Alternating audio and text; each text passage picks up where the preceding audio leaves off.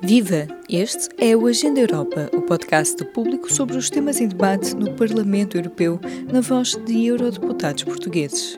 Os recentes ataques terroristas trouxeram o tema para a agenda da sessão plenária. O que pode ser feito para prevenir estes ataques? Na sessão de 11 de novembro, o Parlamento Europeu ouviu a Comissária Europeia dos Assuntos Internos, Ilva Johansson, sobre este assunto. Let's be clear. These were attacks on our European values, on fundamental rights and freedoms. E o que diz o eurodeputado Nuno Melo, eleito pelo CDS, sobre as medidas atuais de combate ao terrorismo na União Europeia? A jornalista Sofia Lorena foi ouvi-lo. No debate uh, que houve esta semana no plenário do Parlamento Europeu, a comissária Johansson fez várias considerações, falou em vários aspectos do combate ao terrorismo que a União Europeia tem que fazer e falou também sobre a prevenção. Portanto, depois de enunciar vários aspectos de contra-terrorismo que têm que ser melhorados, ou enfim, ou colmatadas, falhas que existem ao nível da União Europeia, ela disse que o contra-terrorismo não chega e defendeu que é preciso contrariar a narrativa do nós contra eles, que é a narrativa promovida pelos terroristas. Isto, para citar, só é possível se construirmos sociedades inclusivas e coesas, onde todos sintam que fazem parte, que têm uma participação ativa. Eu começava então por lhe perguntar qual é a sua posição em relação a esta necessidade, como é que olha para esta questão da narrativa que é preciso contrariar e, e da integração, porque isto vai ser, eh, entre várias iniciativas dos próximos tempos, virá também um plano de integração e de inclusão que a Comissão diz que está a preparar. Bom, eu, eu parece mais ou menos. Uh, esse é um daqueles lugares comuns uh, que eu suponho é transversal ao espectro político-parlamentar. Da direita à esquerda, todos temos a exata noção de que, se não existirem oportunidades nos países de origem e a capacidade de incluir aqueles que se sentem tentados por uh, narrativas feministas e que, hum, em algum caso, em alguma medida, são quase medievais, não conseguiremos eh, resolver um problema que é de agora e que atinge o espaço da União Europeia, mas afeta muitos dos países de onde, desde logo no plano externo, são originários alguns dos terroristas que cometeram atentados em diversas partes da Europa. E até por isso é interessante percebermos aquilo que está no prelo da agenda da Comissão para um espaço de tempo razoavelmente curto, no que tem que ver com a luta contra a radicalização. É um dos eh, aspectos que será tratado em iniciativas próprias da Comissão, a cooperação com países terceiros, no que tem a ver, por exemplo, também com o fim ou o combate às fontes de financiamento, e num outro plano, mais tecnológico, diria, o que tem a ver com a, a encriptação, e desde logo, tendo em conta os atentados recentes na Áustria e em França, a encriptação em plataformas como o WhatsApp e a possibilidade de se acederem, em algumas circunstâncias excepcionais, a esses dados, a essas conversas, para se poder combater o terrorismo. Isto para dizer que o que a comissária diz, a um tempo é bom, mas a um outro tempo preocupa-me. Porque essa é a tal narrativa que é de há muito e na qual a Comissão Europeia investe eh, e investe muito, e as instituições europeias investem e investem muito, também o Conselho e também o Parlamento Europeu, mas não resolvem. Eh, a consequência imediata que é dos atentados que vão acontecendo e que infelizmente agora, eh, há dias, recrudesceram na, em países como a Áustria ou a França. E por isso, enfim, só para terminar nesta parte, eu tenho noção que a matéria é eminentemente política. Esta comissária é uma comissária com um background muito à esquerda, o que não deve invalidar um esforço que tem que ser de todos. E desse ponto de vista, a Comissão acaba por ser um, um plano de diálogo bom, porque uma Comissão europeia é feita de protagonistas de diferentes famílias políticas, o que ajuda a ter esta margem crítica eh, e esta perspectiva cruzada que às vezes a ideologia eh, não ajuda a, ultrapassar. Okay. Isto é um problema, enfim, eh, multidisciplinar, muito complexo, que tem que ser, obviamente, combatido com ferramentas de muitos tipos. Estava-me a falar da questão da encriptação, das plataformas de comunicação, de internet. Isto é outro dos aspectos que tem sido sublinhado por vários responsáveis europeus nas últimas semanas. Há, daquilo que sabe, do seu ponto de vista, ainda muito por fazer a este nível. É difícil, não é uma coisa que seja só uma competência só dos Estados, nem da União Europeia, não é? Estamos a falar de grandes empresas privadas com que é preciso coordenar esforços. Claro. Quem combate o crime e administra a justiça tem dificuldades acrescidas no combate ao terrorismo. Porque nós estamos a falar no plano político de aspectos que são fundamento de debates e debates profundos, por exemplo, a proteção de dados. Quando nós discutimos instrumentos como o chamado PNR, enfim, os dados de registro de identificação de passageiros, ou quando falamos da interoperabilidade, que é tornar uh, interoperáveis informações de que polícias têm, mas em diferentes países e que funcionam em compartimentos distantes. E para lhe dar um exemplo, houve atentados que aconteceram na Bélgica, em França e na Alemanha, que só aconteceram porque dados que polícias destes países tinham reciprocamente não estavam interoperáveis e por isso não evitaram que terroristas com diferentes identificações em diferentes estados não fossem nisso identificados.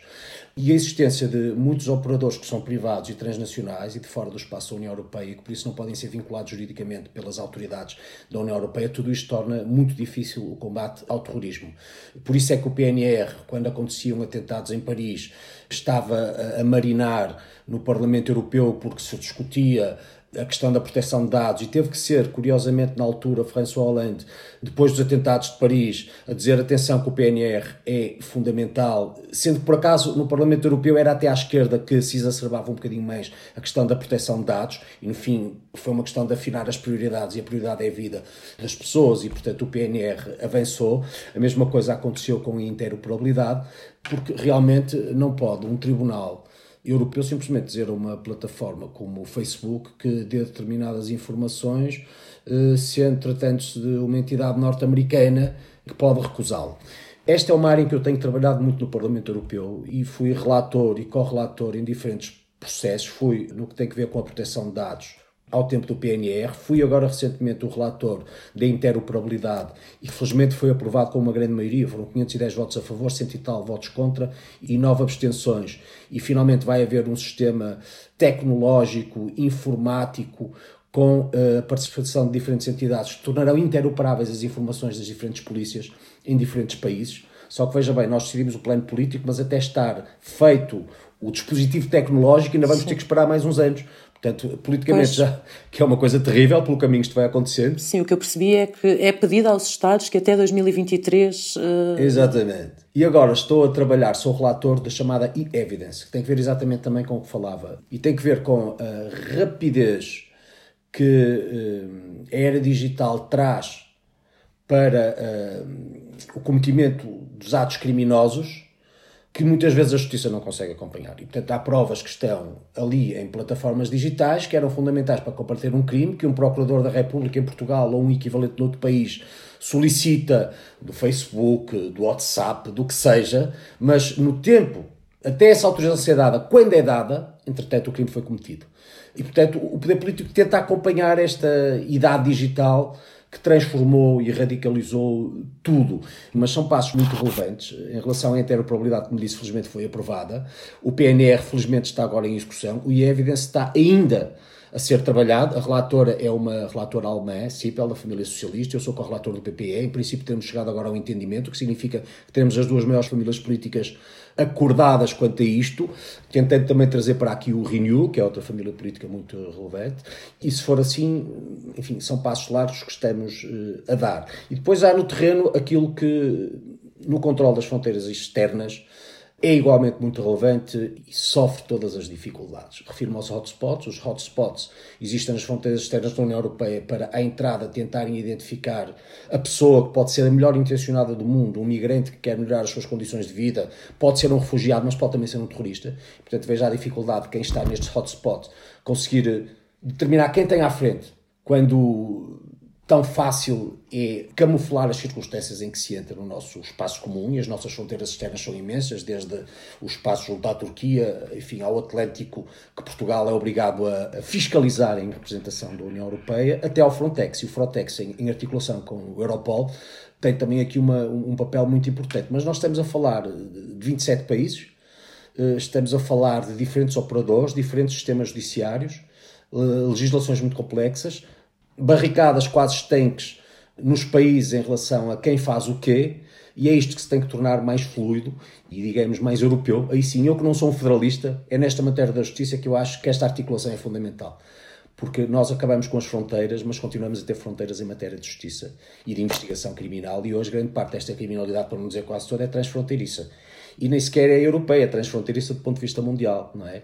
Até no que tem a ver com a delinquência económica, offshores colocados em paraísos fiscais, operadoras tecnológicas que podem estar nos Estados Unidos, agentes terroristas que podem estar na Europa, pelo caminho tremendo das dificuldades que nós temos que ultrapassar. E já agora, só para terminar nesta parte, também dizer outra coisa. Eu, eu acabo de, de interpelar a, a, quer uh, o comissário europeu responsável, quer a coordenadora do PPE, solicitando um debate de urgência sobre o que aconteceu em Moçambique, esta tragédia que vitimou 50 pessoas, que foram degoladas. Pelo menos 50 uh, pessoas, sim, não, não temos é? a informação menos, completa. Uh, uma circunstância terrível de um país amigo de Portugal, com gente que tão boa que começa a ser com tantas dificuldades, vitimada por organizações próximas da Al-Qaeda e de outras organizações terroristas islâmicas que têm recursos, têm meios tecnológicos, têm uma ideia, têm uma motivação muito forte de fazer o mal e que pedem ajuda internacional, sendo curiosamente, apesar de Moçambique ser membro da CPLP, eh, um país com históricas ligações a Portugal, quem para já eh, intervém eh, liderando este processo é a Commonwealth. Ora, eu acho que devia ser Exatamente. a União Europeia. Exatamente. Por razões óbvias, não é? Porque, Portugal é membro da União Europeia claro, e, e o que claro. está é, é, é assustador, de facto, o, pouco que se tem feito para, de facto, tentar fazer o que for possível para ajudar Moçambique nesta situação que é cada vez mais dramática. Terrível. Terrível mesmo. Eu vou só voltar um bocadinho atrás. Falou de Frontex, eu estava a pensar em Schengen também. No caso do, do, da Frontex em particular, portanto, estamos a falar de interoperabilidade, da partilha de informação mas depois falham coisas muito mais uh, básicas. básicas às vezes como o próprio registro das pessoas, não é? Nós tivemos agora um exemplo, o tunisino que esteve envolvido nos ataques de Nice tinha entrado dias antes em Lampedusa para falar de hotspots e quer dizer, e nem os serviços de asilo, ele entrou, basicamente ele entrou.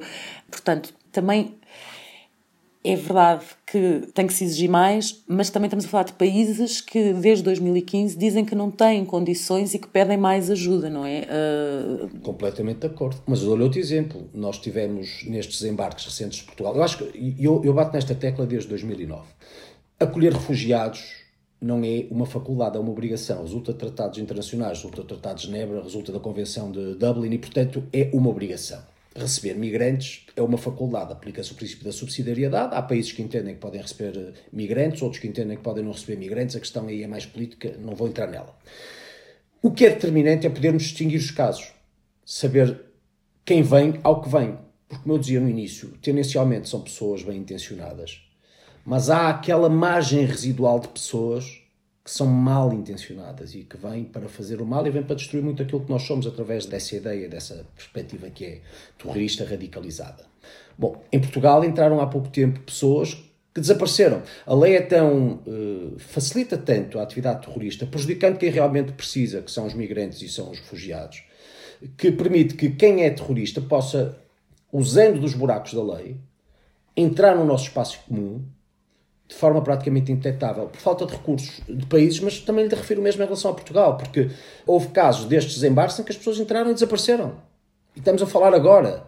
Quem é que garante a qualquer um de nós que uma dessas pessoas que desapareceu não é o equivalente a este tunisino e que transitou para outro país qualquer? Amanhã, aliás, nós, amanhã, uma destas pessoas nós não sabemos onde entrou porque nós não identificamos sequer as pessoas que entraram em Portugal. Isto que vale para este exemplo português, vale para outros exemplos noutros países. E daí a importância decisiva do controle das fronteiras externas e dos recursos que os países têm que ter. E estou a pensar particularmente na Grécia, estou a pensar em Itália, porque sofrem a grande pressão, e Espanha em certa medida também. Mas pode acontecer com Portugal. E eu questionei a, a, a, Comissária Europeia, precisamente, ainda não recebi essa resposta, e foi um requerimento com caráter de urgência, sobre se entende ou não que em Portugal podemos estar perante uma nova rota do tráfico de pessoas, por uma razão. Porque se assim for, as instituições europeias têm a obrigação de ajudar Portugal e tem a obrigação de nos dar mais recursos e meios para nós próprios, em defesa desta fronteira externa e fiscalização desta fronteira externa, podermos fazer alguma diferença. Porque, manifestamente, quando deixamos que as pessoas desapareçam, não, não, não estamos a fazer diferença nenhuma, muito pelo contrário, constituímos num risco. É uma possibilidade. Nós sabemos que as rotas habituais estão demasiado vigiadas, enfim, e que agora claro. as Canárias, por exemplo, estão a receber muito mais pessoas este ano outra vez, e é perfeitamente possível que novas rotas surjam. É este o voto de Nuno Melo, eurodeputado eleito pelo CDS, que faz parte do grupo do Partido Popular Europeu. Viva! Este é o P24. Olá, este é o Poder Público. Sobre Carris. Este é o Vitamina P. Vamos lá?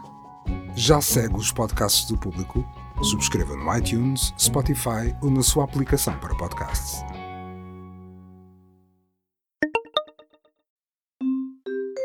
As instituições da União Europeia preparam-se para a Conferência sobre o Futuro da Europa, um fórum de debate para ouvir cidadãos e cidadãs sobre como pode a Europa servir melhor as pessoas que fazem parte desta grande comunidade. A cada episódio do Agenda Europa, escutamos jovens sobre o que esperam ver no topo da agenda europeia. Esta semana ouvimos Miguel Marinho Soares, de 26 anos. É licenciado em Línguas e Relações Internacionais pela Faculdade de Letras da Universidade do Porto e fez o minor em Maastricht em Estudos Europeus.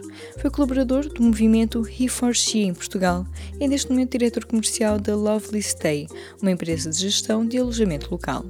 Miguel, o que achas que deveria estar no topo da agenda da Europa?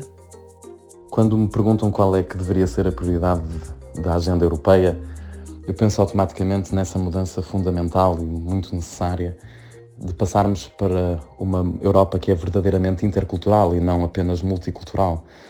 Uma Europa que abandona os seus traços hegemónicos e que são ainda remanescentes dos nossos antigos Estados-nação e passa a ser uma Europa que procura integrar diferentes vozes, diferentes representantes de outras comunidades nos seus órgãos de gestão, nas suas instituições democráticas.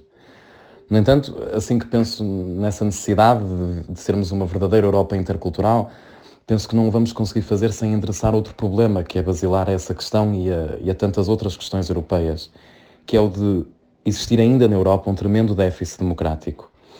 Todos nós, se calhar, estamos a seguir há duas semanas as eleições americanas com muito mais atenção, quizá até do que seguimos as eleições em Portugal. E estamos todos muito disponíveis para criticar a forma como os americanos participam no seu processo democrático, ou como é que escolhem os senadores ou o presidente. No entanto, quantos de nós é que sabemos de facto como é que são escolhidas as pessoas para a Comissão Europeia? Como é que funciona o Conselho de Ministros, ou o que é que é o Banco Central Europeu? Qual é o mandato do Tribunal de Haia? Como é que são escolhidos os eurodeputados? Quantos de nós é que participam ativamente nessas eleições? A verdade é que muita gente, inclusive pessoas da minha geração, que estudaram fora, eu estudei estudos europeus na Holanda, continuam a não se sentir europeus, não sentem-se primeiro portugueses ou da sua nacionalidade, ou talvez do sul, talvez do norte, mas quantos nós é que de facto compreendemos o nosso processo democrático, quantos nós é que achamos que a nossa voz conta alguma coisa para a Europa? Eu acho que este é o principal problema que a Europa terá que endereçar se quer de facto obter um mandato legítimo dos cidadãos europeus para que consiga melhorar todas as nossas vidas como uma instituição que é duradoura e que vai ter o impacto que querem ter ao longo do século XXI. É esta a sugestão de Miguel Marinho Soares. Este foi o terceiro episódio do Agenda Europa. Eu sou a Aline Flor. Continue connosco a cada duas semanas a acompanhar os temas em debate no Parlamento Europeu. Até breve.